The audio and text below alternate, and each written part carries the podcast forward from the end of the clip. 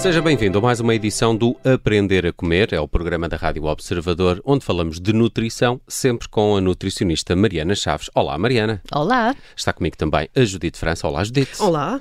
Nas últimas semanas e no último episódio, eh, andamos aqui a falar de rótulos nutricionais e percebemos que é preciso uma licenciatura em eh, nutrição para perceber o que é que eles querem dizer. Principalmente falamos do semáforo nutricional e do Nutri-Score. Uh, parece uma modalidade esportiva, mas não é.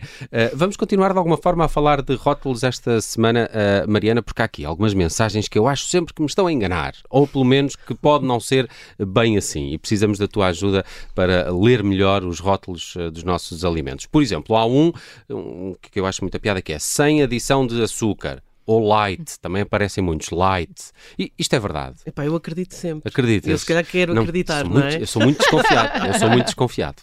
Eu acho que o consumidor está cada vez mais desconfiado. É engraçado.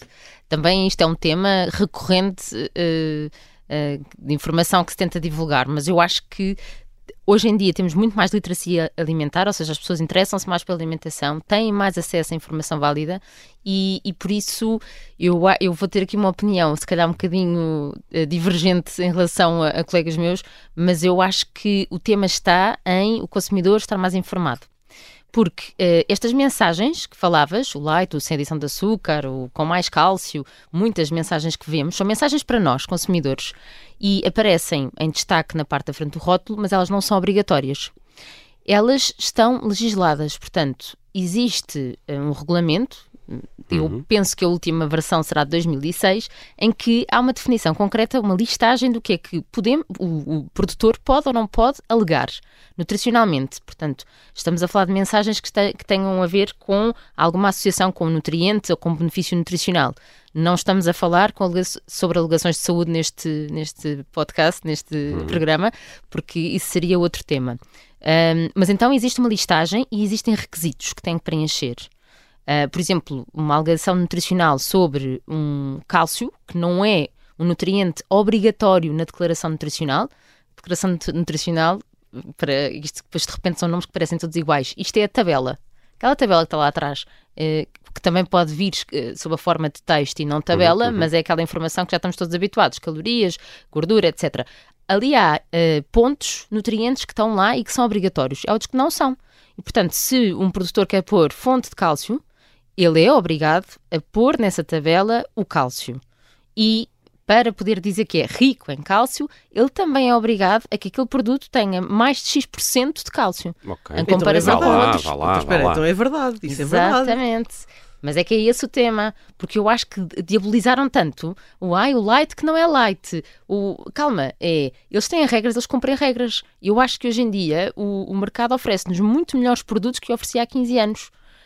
Um, acha que o consumidor, com tanta informação, não está a conseguir chegar a, a, adequadamente a essa informação. Acho que esse é, é um do ponto, porque a questão é como é que nós interpretamos essas mensagens. Ou seja, será que a nossa percepção, precipitada ali, com pouco tempo no supermercado, um, será que essa nossa percepção é a mesma mensagem que está alinhada com a dita definição por lei?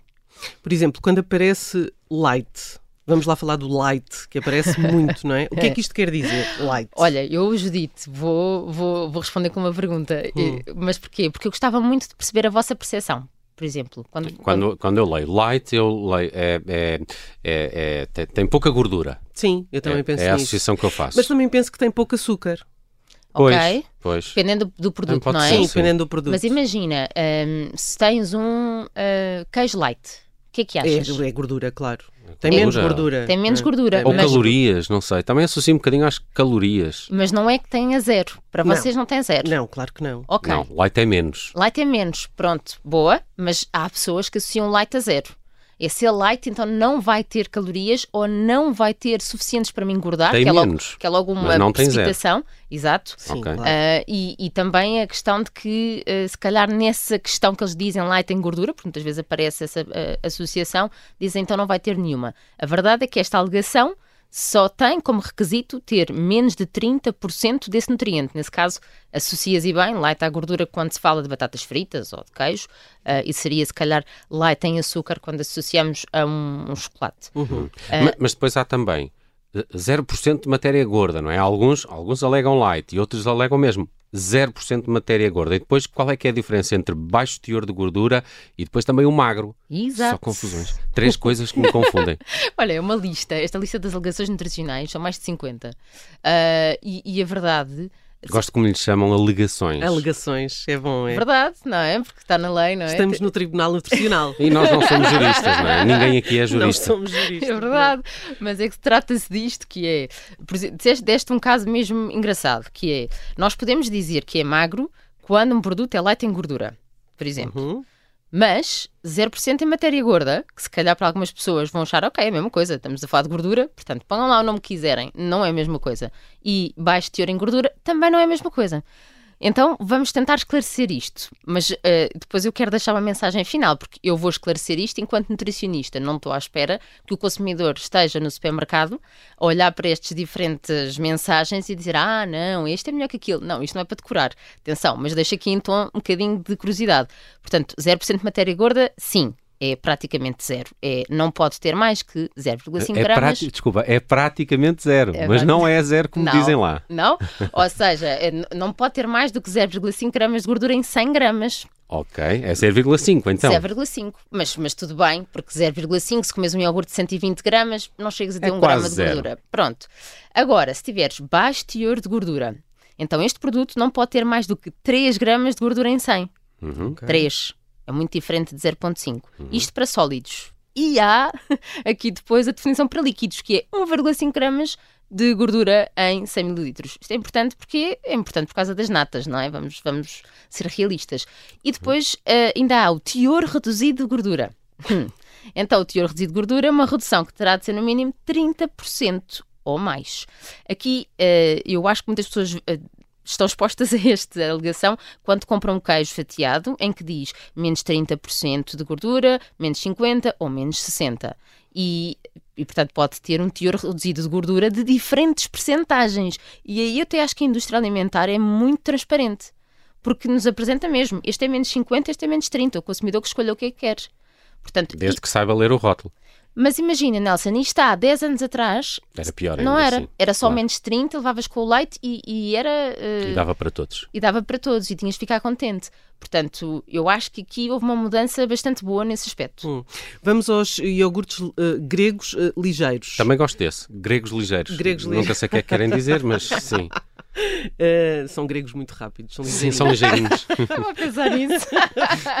Mas estes são magros.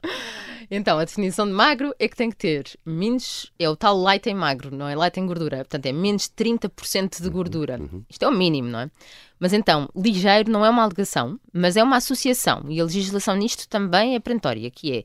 eh, eles definem uma alegação, mas definem também conceitos que nós associamos a essa alegação. E o ligeiro, apesar dessa, do ir rápido, também poderia ser menos gorduroso, vá. Uhum. Ahm, mas então, quando vamos ao mercado, como isto não é uma alegação, eu não tenho aqui a definição por lei. Mas se eu vou ao mercado comparar um iogurte grego normal, que só diz grego, e o outro que diz grego ligeiro, ah, uma grande marca branca, por exemplo, tem isto e tem uma redução de 75%.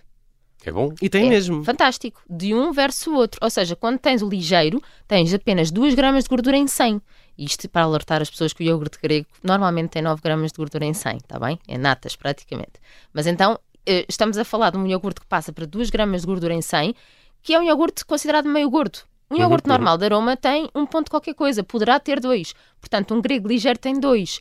E isto é espetacular. Portanto, isto é um- não é uma alegação, mas isto é cá está uma mensagem que está no rótulo para o consumidor que realmente aí pode fazer uma escolha muito informada. Agora, claro, não é magro porquê? Porque o, ah, ah, o magro seria só menos 30%, portanto, nem sequer é uma vantagem para eles colocarem lá iogurte grego magro, Exato. Certo? Porque o valor é, é diferente se for eh, 30% para cima ou para baixo, não é?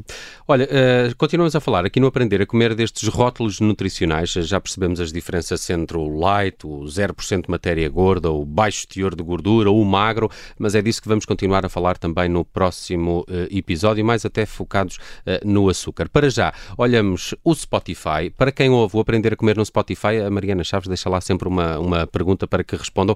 Qual é que é a pergunta que vais deixar esta semana, Mariana? Então, para os mais atentos, será que baixo teor em gordura e magro significam o mesmo? Eu não posso responder, é porque eu, Não tens eu uma sei, cábula. eu sei, Sim ou não? A minha cábula é este próprio programa, tem de o ouvir com atenção e se ouvirem o Aprender a Comer no Spotify, não se esqueçam também de responder aqui à pergunta da Mariana Chaves. Para a semana estamos de regresso e vamos continuar a falar uh, destes uh, rótulos, dos rótulos nutricionais. Até para a semana, Mariana. Até para a semana.